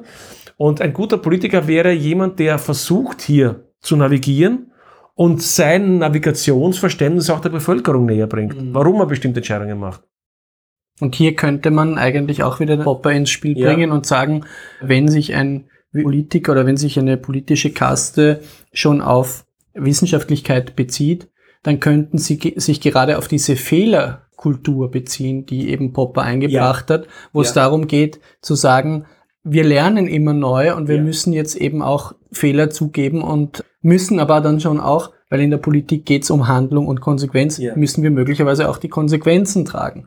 Das wäre dann für mich ein tatsächlich konstruktives yeah. Einbauen von wissenschaftlichen Prinzipien in ein Politikverständnis. Ja. Und was wir aus meiner Sicht heute eher häufig erleben, du hast, du hast irgendwann im Gespräch, ich fand das so schön, diesen, diesen Begriff der, der Erotik der großen Datenmengen gebracht. Mhm. Ja. Ich glaube, was wir heute sehr häufig erleben, und vielleicht auch nochmal zurück an die Zuhörer, äh, vielleicht ans Gespräch mit der über Modelle, das ich letztens hatte, die, ich glaube, was Politik und auch im Management ganz gern passiert, ist, dass man versucht, sich sowas wie ein rationales Schild zu bauen. Also ich baue mir ein Schild, das rational wirkt, mhm. wo ich ja sage, ja, das ist die Wissenschaft oder das ist der Experte, das ist die Beratungsfirma, die hat mir das bestätigt, so irgendwie nicht jetzt im Managementbereich oder da hat mir der Epidemiologe gesagt, das müssen wir machen. Ja? Aber wenn du dir dieses rationale Schild anschaust, ist es oft eher eine Pseudorationalität. Mhm. Der Gerd Gigerenz als Zitat möchte ich bringen. Der Gerd Gigerenz hat sein Buch Risiko geschrieben. Zitat, viele Menschen lächeln über altmodische Wahrsager. Doch sobald die Hellsehen mit Computern arbeiten, nehmen wir ihre Vorhersagen ernst und sind bereit, für sie zu zahlen. Ja? Mhm. Also das soll jetzt, glaube ich, nicht total wissenschaftskritisch aufgefasst werden. Natürlich sind Computer sinnvoll und, und Daten, all das, Modelle können einen gewissen Nutzen haben. Ich will jetzt die Modelle nicht aufgreifen. Wie gesagt, in die anderen besonders schauen. Aber sie haben ein großes Maß an Unsicherheit. Sie haben eine Menge, eine Menge in den Modellen steckt, steckt, stecken Werte drinnen und so weiter.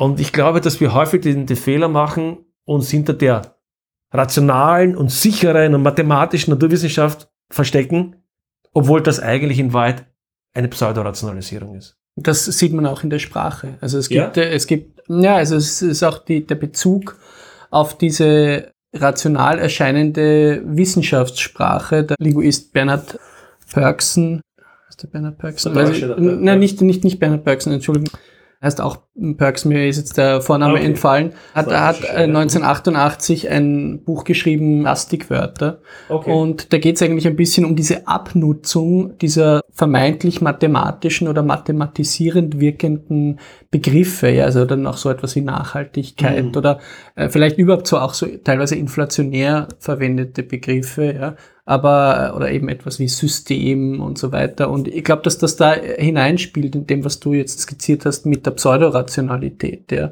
dass man das eben als Schild, dass man auch so eine Sprache als Schild verwendet, um eigene Defizite zu kaschieren. Und das, ich finde das eigentlich sehr schade und und uh, unnötig fände eigentlich die Rückkehr eben zu einer ehrlichen, transparenten Fehlerkultur wesentlich wesentlich besser. Ich glaube auch, dass das bei Menschen, das ist jetzt eine sage ich jetzt mal, eine politische Einschätzung als Bürger, ja, glaube ich, dass das besser ankommen würde. Ja, wenn da, man da, da, genau, da möchte ich zum Abschluss eine Frage stellen, genau zu dem Punkt, weil die Diskussion habe ich, habe ich immer wieder. Man hört immer wieder von Leuten, die sagen, Gott, kein Mensch würde einen Politiker wählen, der quasi so deliberat, also der, der sozusagen so diesen Gedankenprozess darlegt und der auch die Wahrheit sagt und so, und die Leute wollen quasi im Endeffekt ja doch den starken Mann oder meinetwegen die starke Frau, die Ding. Und ich persönlich, und da würde ich mir jetzt deine Meinung dazu sagen, ich persönlich habe das nie geglaubt. Ich persönlich glaube, dass Menschen schon jemanden wollen, der einen Charakter hat und der schon auch eine gewisse Stärke zeigt, im, im, im, von mir ist auch im Entscheiden und im Umsetzen. Aber jemand, der in der Lage ist, Unsicherheit zu vermitteln, mhm. zu erklären, worauf die Entscheidungen beruhen und auch Wahrheit aussprechen kann. Zum Beispiel Wahrheit kann auch sein, wir wissen das jetzt nicht ganz genau. genau. Wir stecken in einer Pandemie, wir wissen nicht ganz genau, wie das und das ist. Darum handeln wir so und so begründet, so und so. Und wenn sich das aber ändert, die Einschätzung, dann ist derjenige auch in der Lage, nach zwei Monaten zu sagen, okay, da hat sich die Einschätzung geändert, darum ändere ich auch meine Sache. Glaubst du, dass ein solcher Politiker nicht gewählt werden würde? Also ich hätte mir eigentlich solche Politiker tatsächlich in dieser Pandemiezeit mehr gewünscht, weil ich mir eben ja. gedacht habe, wenn jemand zugeben kann, dass er etwas nicht weiß, dann wird er wahrscheinlich aber auch dazu kommen, dass er bestimmte rigide Maßnahmen nicht in der Härte irgendwie durchsetzt, weil er vielleicht sagt, das ist jetzt, also weil er eben nicht mit einer solchen Inbrunst gesagt hat, so ist es, das ja. ist ein guter Punkt, weil je härter ich auf, je härter ich etwas behaupte, desto schwerer wird es dann auch für mich später zuzugeben, dass es vielleicht. Exakt. Also ich würde auch sagen, das ist das, die Problematik vieler Hardliner in, ja. die, in, dieser, in dieser Sache, dass sie einfach von diesem eingeschlagenen Weg nicht mehr abweichen können, weil sie ihn eben so vehement eben schon so psychologisch nicht abweichen können. Psychologisch ja. auch, weil sie ihn eben so autoritär durchgesetzt haben und da einfach nicht zugeben können, dass das, ja, also eben, dass manche Dinge ein Fehler sind. Das kann man auf verschiedenen Ebenen beobachten, in den Medien genauso wie, wie in der Politik. Und das führt dann natürlich auch zu diesem, ich sage jetzt mal, gewissermaßen in diesem, zu diesem Investitionsparadoxon. Also wenn ich jetzt ja. in diese, in diese, in diesen Weg. Kostfälle sind, nicht? Genau, genau. Also ich habe hab, hab schon so viel investiert. Genau. Und jetzt müssen genau. wir nochmal drauf genau. doppeln, weil sonst müsste ich ja zugeben, dass die Investition Falsch wie, wie ein Spieler, der eben nicht aufhören kann zu spielen, weil vielleicht beim Jetzt gewinne ich es ja zurück, genau. nicht? Jetzt haue ich noch alles auf eine Zahl, genau. weil mal 36 oder was immer beim Roulette ist, nicht, dann habe ich ja doch gewonnen, genau, nicht? Genau. Und das, also ich fand das eigentlich Bis das Volksvermögen verspielt ist, nicht? Ja. Also ich fand das eigentlich verheerend. Ich hätte es eben gerade im Sinne jetzt der Wissenschaftlichkeit gut gefunden, dass man sagt, bei bestimmten Dingen eben, wir wissen es nicht, aber dann wäre man auch wahrscheinlich milder äh, ja. bei diesen ganzen Maßnahmen gewesen und hätte vielleicht auch so wie in Schweden eher Empfehlungen ausgesprochen und ja. weniger ja. autoritär agiert. Und das, das ist eigentlich das große Dilemma an der ganzen Geschichte. Ja. Apropos Schweden, da vielleicht noch die Zuhörer, da, da werde ich eine, ein Video verlinken von Reason TV, wo sie auch die schwedische Situation diskutieren und da, da würde ich einmal den, vielleicht den Zuhörern einmal empfehlen, sich anzuschauen, wie Anders Tegnell heißt er, glaube ich, da war er mhm. schwedische Epidemiologe, mit welchem Ton der spricht, wie der erklärt und, der hat genau für mich diese Attitüde, genau die, die wir jetzt gerade besprochen haben. Was wissen wir, was weiß ich nicht, wo habe ich Fehler gemacht, wo müssen wir gegensteuern? Und es stellt sich aber irgendwie heraus, dass er heute im Nachhinein eigentlich sehr populär ist. Also, mhm, mhm. also es hat ihm offenbar, zumindest in Schweden, der Popularität nicht geschadet dass er eben nicht wie ein Berserker aufgetreten ist und Dinge behauptet hat, die er nicht wusste, sondern dass er eben mit dieser Unsicherheit aus meiner Sicht konstruktiv umgegangen ist. Weil das Problem, das ich jetzt schon sehe, also mit Blick auf Österreich oder Deutschland ist, dass wenn jemand mit einer solchen Vehemenz, wie das ja. passiert ist, Dinge durchsetzt, dann muss er meiner Meinung nach auch die Konsequenzen tragen. Und dann können wir uns nicht plötzlich auf die Wissenschaftlichkeit zurückziehen und sagen, na ja, das war ja, Wissenschaft ist immer nur vorläufig und deswegen äh, konnte man da nicht anders agieren, nicht? Also in, in dem, in der Gemengelage wissenschaftliche Aussage versus tatsächliche politische Maßnahme, die daraus folgt, muss, wenn das mit einer bestimmten Härte passiert ist und sich im Nachhinein als falsch herausstellt, muss es schon bestimmte Konsequenzen weil, geben. Weil wir sagen würden, dass es vom Prozess her nicht der richtige Prozess eigentlich war in der, in der, in der Umsetzung, nicht? Ja, also es war ja eigentlich so, also ich habe das zum, zumindest doch auch einige solche Beispiele gefunden, wo einfach mit einer Inbrunst gesagt ja. wurde, so ist es jetzt. Also beispielsweise, wir brauchen nur zwei Impfungen, mhm. ja. Und dann hieß es plötzlich, man muss boostern und dann hieß es plötzlich, man muss irgendwie alle vier Monate impfen gehen wenn man da von vornherein gesagt hätte, wir vermuten, ja, ja. dass es zweimal aktuelle stehen, sowas, ja, das, das mag ja auch ja. sein, dass, dass das von vornherein den Laborwissenschaftlern klar war, klar war, und dass, dass sie auch gesagt haben, na gut, vom jetzigen Standpunkt aus vermuten wir, dass das Impfschema zwei Impfungen ist, aber es kann natürlich sein, aber so wurde es nicht transportiert. Das ist wahrscheinlich auch eine, Problematik der, der Wissenschaftskommunikation, aber da war ein, ein Christian Drosten auch nicht besser. Aber um, um sagen, jetzt zum Abschluss ganz an den Anfang zurückzugehen, um dich zu fragen, ob du da optimistisch oder eher pessimistisch bist. Wir haben ja begonnen mit den epistemischen Krisen und sind ja, glaube ich, dann doch irgendwie gemeinsam zu der Erkenntnis gekommen, dass vielleicht die heutige, im weiteren Sinne Medienlandschaft, also Internet und all das, vielleicht die Komplexität der Welt doch besser abbildet, als das in der Vergangenheit der Fall war. Und jetzt eben die Frage an dich, bist du da jetzt optimistisch oder pessimistisch im Sinne von, sind die Menschen Schafe, die nicht schaffen, damit umzugehen, oder sind die Menschen dann doch in der Lage, mit der Komplexität dann doch umzugehen und kommen wir dann in Summe vielleicht doch besser voran, als das die Pessimisten vielleicht äh, darstellen? Naja, wie wir so ja ein bisschen im Eingangsgespräch gesagt haben, also vor der Aufzeichnung, ist natürlich die Möglichkeit, dass man Fehler in der Politik erkennt oder eben wirklich fragwürdige Praktiken, würde ich sagen, viel stärker und viel transparenter, als das früher oder ich sage jetzt mal vor ein paar Jahrzehnten noch war. Die Schwierigkeit ist natürlich schon, wie geht man mit dieser Verwirrung eben, ja. mit dieser, mit dieser Flut an Informationen ja. um, weil ich schon bemerke, dass, dass es nicht so viele Menschen gibt, die die Dimension dieses Umbruchs oder dieses Bruchs begreifen. Mhm. Also, dass hier ein, ein bisschen ein Unbewusstsein da ist. Ja.